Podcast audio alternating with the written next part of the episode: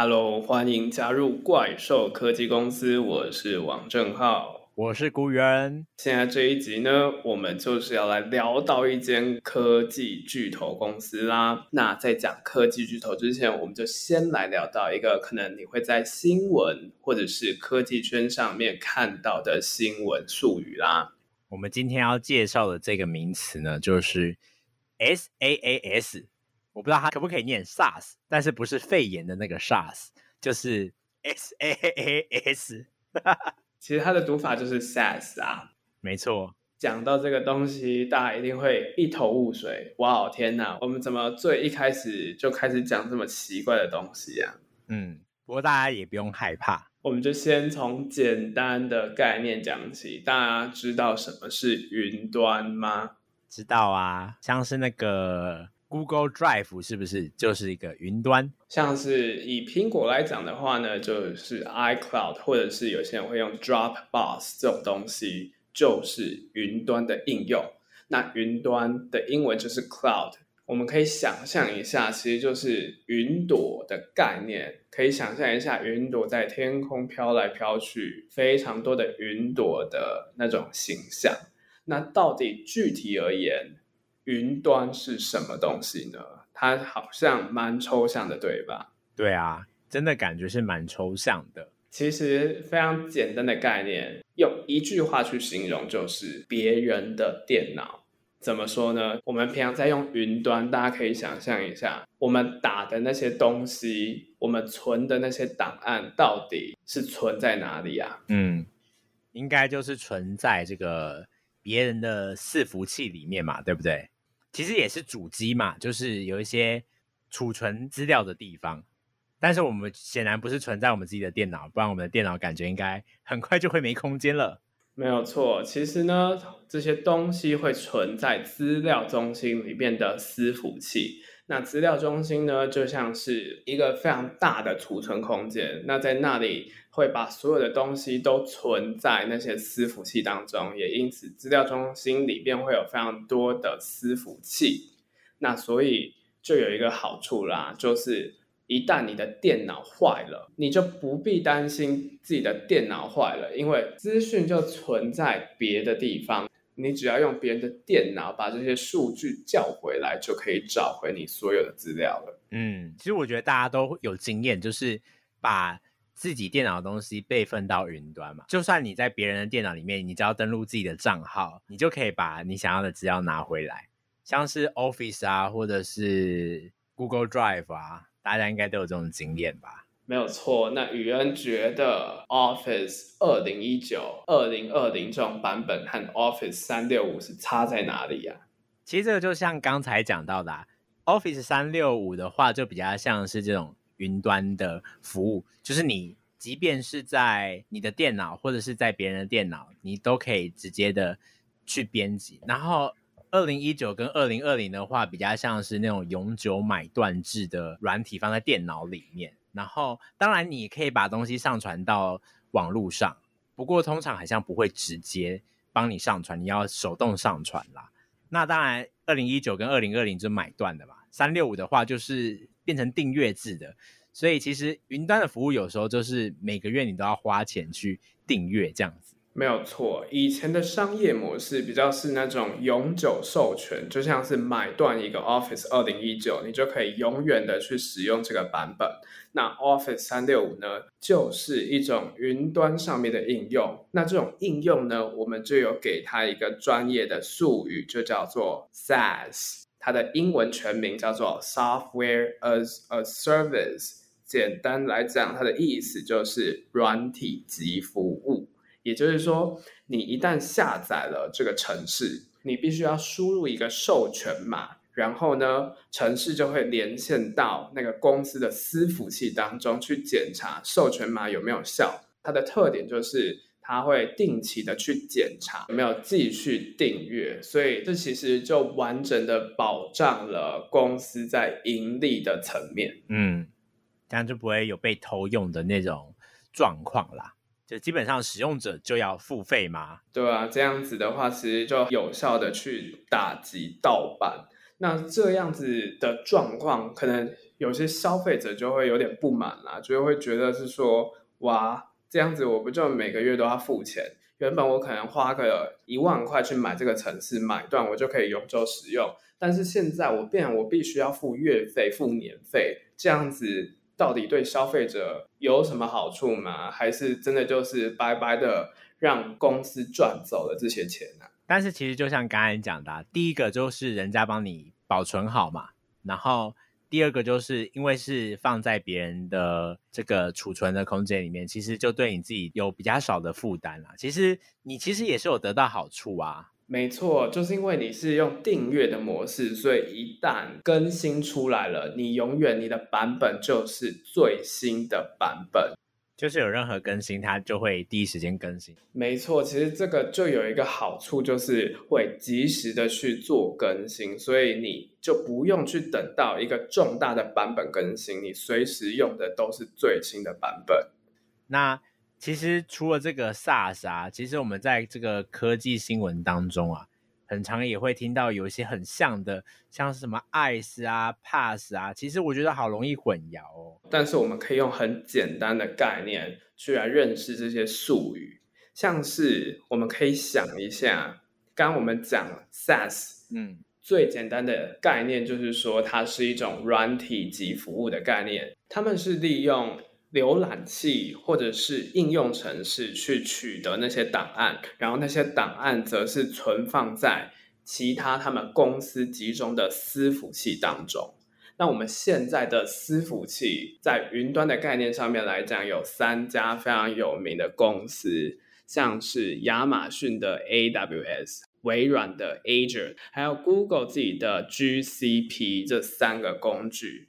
那我们对于这种提供服务的云端平台，就会叫做 IaaS，也就是 Infrastructure as a Service。因为这些服务呢，是允许那些应用程式的制造商去租借这些伺服器来执行他们的应用程式。也就是说，IaaS 这个应用其实是针对于服务的提供商，再去向伺服器寻求服务的。所以，AS 就是比较像是一个软体的服务商，然后他不想要自己买主机，他不想要自己买厂房，他就借人家的厂房来架设他的软体，就是会比较像是 AS 这种模式。那 pass 又是怎么回事呢？那 pass 的话，其实我们从英文上来看就可以知道它到底是什么意思了。它的英文是 Platform as a Service，也就是平台级服务。那这些平台呢，就会包含了一些功能，像是资料库啊、进阶分析，又或者是它提供了一个作业系统。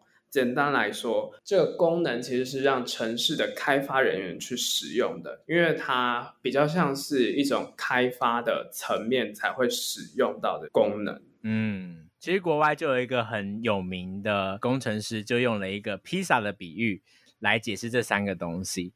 就是买披萨嘛，你可以自己做，也可以到这个工作室去做，你也可以直接买。那像是这种直接跟这个披萨店买的这种，就好像是 SaaS 一样，我们直接跟他买相对应你想要的，可能是夏威夷披萨，你就可以直接跟他买到这个披萨。那到工作室去做的话，那边有些工具可以让你使用，就很像是 PaaS 一样，它给你一些生产力的工具或是作业软体，你可以自己去做你想要的东西。那更简单一点的就是我直接整个店都给你了，你自己来经营这个地方，你想做什么就做什么。那这个就像是 IaaS 一样，就像是你自己带你的所有的食材还有设备，然后自己去煮披萨一样。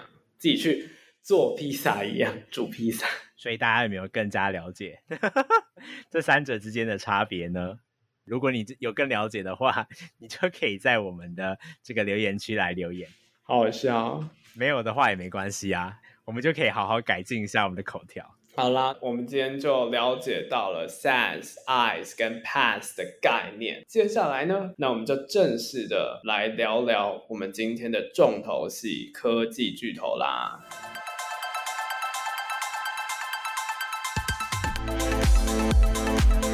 我们今天要介绍的就是 Zoom 啦。是的。最近在股市上呢，就有出现一个消息，就是方舟创新 ETF ARK 这间公司呢，它就大量的买进 Zoom 的股票，那他们的持股的趴数呢，就正式超越特斯拉了，嗯、成为第一名。不过，哎，真的蛮令人好奇哦，就是在这样子的一个算是后疫情了吧，就是大家可能也越来越不会想要。视讯了？结果他们为什么还是想要买 Zoom 呢？这家公司到底是有什么来历啊？好像在进入股市小教室了。那这一档 ETF 呢？其实它的带领人是在疫情时代的女股神 Cathy Wood。那他们主要的投资部位就是寻找那种有前景、比较多是那种追求破坏式创新的新创公司。嗯。破坏式创新，这个算是一个还蛮酷炫的一个名词吧。反正就是这样子的一个发明，可能会为生活带来一些颠覆，或是很大的改变。像是可能过去 iPhone 出来的时候，对我们的生活就造成了很大改变，大家就开始使用智慧型手机，这就是所谓的破坏式的创新。好啦，那我们就回来来说说这间科技巨头 Zoom。那不知道宇恩之前使用 Zoom 是什么样的契机呢？哦，我之前使用 Zoom 哦，其实是因为我是这个啊、呃、会去教会，然后教会大家都知道人蛮多的嘛，嗯，就是在三级的时候啊，那个时候就比较不方便聚会，所以教会就会用 Zoom，然后让大家可以聚会。然后 Zoom 的好处就是投影也很方便啊，可以共享荧幕。然后大家彼此也看得到脸，然后这个视讯的那个效果，我觉得是还蛮稳定的，非常好用的一个视讯的软件。真的，因为我自己当初也是在疫情三级警戒的时候，为了要处理一些学校的作业才使用 Zoom 的，因为我觉得它蛮棒的功能，就是它的去背功能。它真的在这一块是让我觉得蛮印象深刻的。嗯，不过这个去背功能现在是蛮多的视讯的都都已经有了，不过它的应该是更精细一点点。我自己蛮喜欢的是它的另外一个功能是对于声音的这个管理，就是很多都会自动帮你降噪，为了要让那个讲话的声音更明显。可是有时候其实我们会想要，像如果是教会的话，都会想会唱诗歌。那他如果把那个那个音乐的声音把它降噪掉的话，听起来就会很奇怪。所以我觉得 Zoom 这个地方是做的还蛮不错的。好啦，那我们讲了这么多，我们就赶快回头来看 Zoom 到底是怎么样被发明的。那 Zoom 这家公司的全名叫 Zoom Video Communication，非常的炫跑，对吧？那因为太长了，所以我们就简称 Zoom 就好了。它的创办人叫做 Eric Yuan。中文名称叫元真吧，元真，他是一个中国人，没错。那大家就会想说，那他是一个中国的公司吗？其实不是哦，他是在美国圣荷西的新创科技公司，他注册是在美国的。不过现在的资金来源大多都是来自 PRC，也就是中国还有香港。嗯。那他其实为什么创立这间公司？最主要是因为他前一个公司呢是在 Cisco Webex。大家如果最近在上这个线上课的，应该就对 Webex 很有印象。反正他就是不满意这间公司，所以呢，他就从我们刚才讲到的这个 SaaS 公司跳到另外一个也是 SaaS 的公司。那 Webex 这间公司其实原本。在 Zoom 创立以前，它其实是非常知名的商用视讯软体。我们刚刚讲的 Eric Young，他后来呢就在二零一一年成立了 Zoom 这间公司，那总部设在加州。对，但是这个 Zoom 这个软体，它是一直到了二零一三年才正式推出来这个 Meetings，使用 Zoom 的人就越来越多。后来在二零一七年的时候，它的估值就来到了十亿美元，也就成为了独角兽。那什么是独角兽呢？什么是独角兽？什么是独角兽？十亿元以上的新创公司，对，反正就是一个 title 就对了啦，大家就也不用觉得说这是一个什么奇怪的生物嘛，没有，它就是一个十亿元以上的新创公司，它就会叫独角兽，就对，没有错。那在同年的四月二十四号呢，就非常酷的 Zoom，它就发布了第一款是用来进行远距医疗的产品，它可以让医生用影片来帮病人看诊。那这个解决方案呢，叫做 Zoom for Telehealth。那它就可以跟这个医院他们的基层有其他的这个医疗用的城市能够去整，给患者这样子一个虚拟的候诊室，就是即便是相隔在两地，也能够很像在看诊一样，真的是蛮厉害的一个功能耶。真的，他后来也就顺利的成为了上市公司，现在就在纳斯达克当中。那在疫情时期，就二零二零年开始，这家公司因为它视讯嘛，就是它的强项，那个时候大家没有办法聚在一起，所以它的市值就节节攀升，然后就受到非常大的关注。真的，它其实蛮不容易的，是一个非常特别的案例。因为那个时候，Skype、Webex 和 Google Hangout，也就是现在的 Meet 来讲，其实它的前辈非常的多。Zoom 算是比较晚进市场，但是呢，它真的是非常的不容易可以崛起。我想不只是因为这个疫情的关系，应该是有一些更有趣的功能。或是更实用的功能，可以让它在这么多前辈面前可以崛起。对，我们刚刚就讲到说，Webex 和 Zoom 其实他们的共通点就是他们是 for 商务人士去使用的。那 Zoom 除了 meeting 的功能以外，其实他们还有一个主打的服务叫做 Zoom Phone。那这个功能呢，其实就是要让你打电话还有视讯会议是可以无缝接轨的。就可以完善的去使用 Zoom 的应用程式，就是这样子的话，就不会有一种很像会议到一半，然后突然被中断的感觉。其实我觉得这种无缝的呃服务真的是蛮重要的事情，尤其在商务，因为有时候你可能漏接了一一通电话，这个这个声音可能是哦几百万、几千万的 case，那就真的是糟糕了。那讲到这里，我其实一直以来都有一个蛮好奇的点，就是说这种城市它其实都有提供免费版嘛，嗯，那到底为什么公司会想要去花钱买企业方案，不直接使用免费版呢？除了它可能有一些时间或者是人数上面的限制的考量以外，会不会是因为免费的部分的话，就是会隐私上有些问题？因为你总不可能。真正真正的免费，大家都说免费的就是最贵的嘛。或许我觉得有可能就是一些隐私上面的东西就会被人家偷走，或者数据会被人家偷走。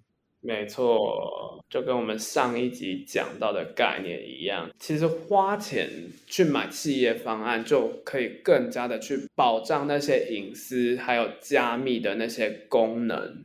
然后呢，尤其它又是针对企业方去。开发的城市，所以它在资安上面，它会是考虑更多的，就等于说拿这一笔收取的钱去帮你维护你的资讯安全啦。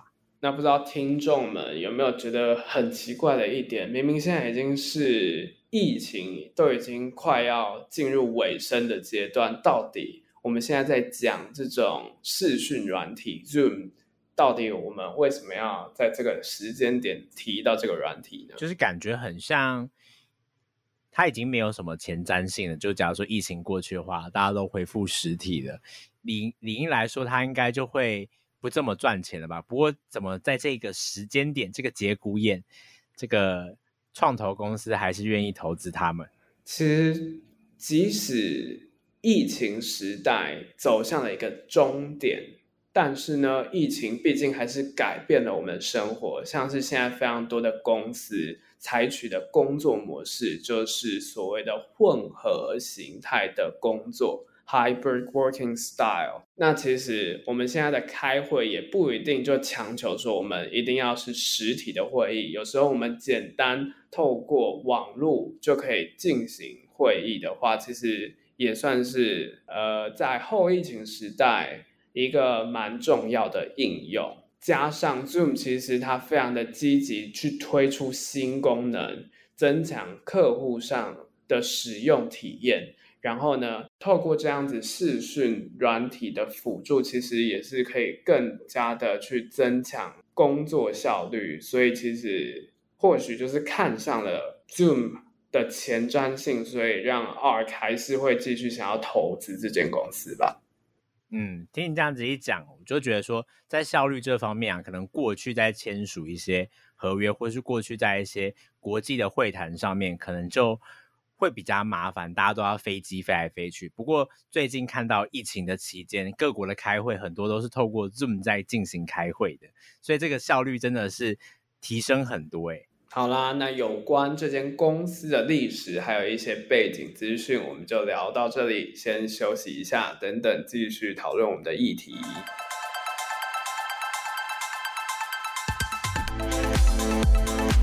耶，回到我们的节目上面来。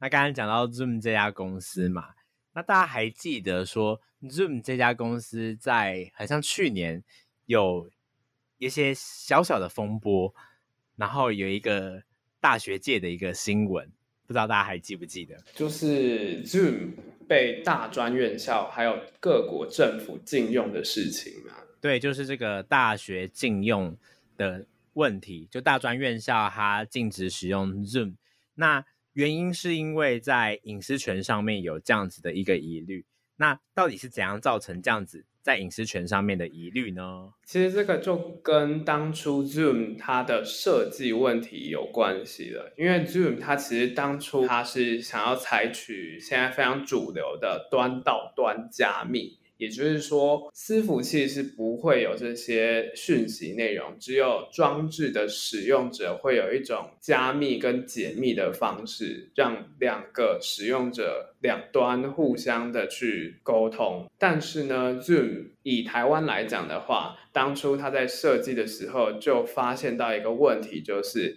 他把台湾的伺服器归属和香港是同一块的，也就是说。因为香港目前是由中国统治的，所以在这方面其实就很可能会有一些治安的风险。嗯，没有错，那就是因为这样子的一个风险，导致这个教育部认为说，呃，大专院校不应该使用 Zoom 当做这个教学的软体。不过大家就会有一些讨论，就是说，到底大专院校在这个方面有没有它的必要性？就是我们教学的内容。真的不能够被大家听到吗？还是其实是商业的用户反而才会比较有这样子的一个状况呢？其实就有很多的讨论啊，就有这个教授说啊、呃，这个软体如果就是已经习惯其中一个软体，然后临时再换一个软体，其实反而会让大家。有一种措手不及的感觉啦。嗯，主要就是因为教学的内容真的比较不像是一般商务上面还会有很多商业的机密。但是其实 Zoom 这个软体，除了我们讲到的伺服器可能和资安有风险的问题以外，还有另外一个很严重的问题，就是 Zoom 它当初在安全性这一块其实是做的没有到很好的，原因是。你的房间如果没有设密码的话，你会有十二趴的几率会被其他人乱入，然后那些人可能就会干扰到上课的情况。没有错，就是这个。其实，在当初一开始的时候，真的是造成蛮大的困扰的。不过，我觉得这个真的是慢慢更新之后，就可以有很有效的解决了。其实刚才讲到这些问题，后来这个创始人，我们刚刚前面讲到的元真，他。都有一个蛮不错的解决，之后在中国的伺服器它也是就取消掉了，所以让大家在这个隐私上面就有更多的保障。不过接下来又有另外一件事情，让这个 Zoom 再一次跃上这个新闻媒体版面，这个是个最近的一件事情。就是在今年四月的时候啊，Zoom 推出了新功能，叫做 Zoom IQ。那这个功能简单来说，就是它会透过 AI 去分析会议当中说话者他们的情绪，那这个功能其实当初是想要给销售人员精确的去判断顾客的参与度，还有他可能透过脸上的一些表情，然后提供给销售人员一些有关情绪上面的指标，希望可以增强客户之间的沟通，还有改善整个的交易状况。嗯，不过争议的点在于说，有这个二十五个人权团体啊。他们就向 Zoom 警告说，Zoom IQ 这个功能呢，会造成歧视，然后并且会有一些侵犯隐私的一个疑虑。然后其实最主要，他们就是认为说，其实没有一个非常可靠的证明可以来证明说 AI 能够很准确的来评判这个情绪，因为情绪这个东西真的是还蛮抽象。嗯，那他们就要求这个 Zoom 呢，要在这个上个月的二十号前给出这个要放弃这个功能的承诺。不过到目前为止，Zoom 是没有鸟他们啦，有一点性格哦。不过我自己是觉得说啊，这个 Zoom IQ 会造成歧视。我当初一听，我是觉得还蛮有趣的，就是是 AI 会歧视别人的意思吗？还是其实是 AI 的这些判断会导致我们有一些歧视？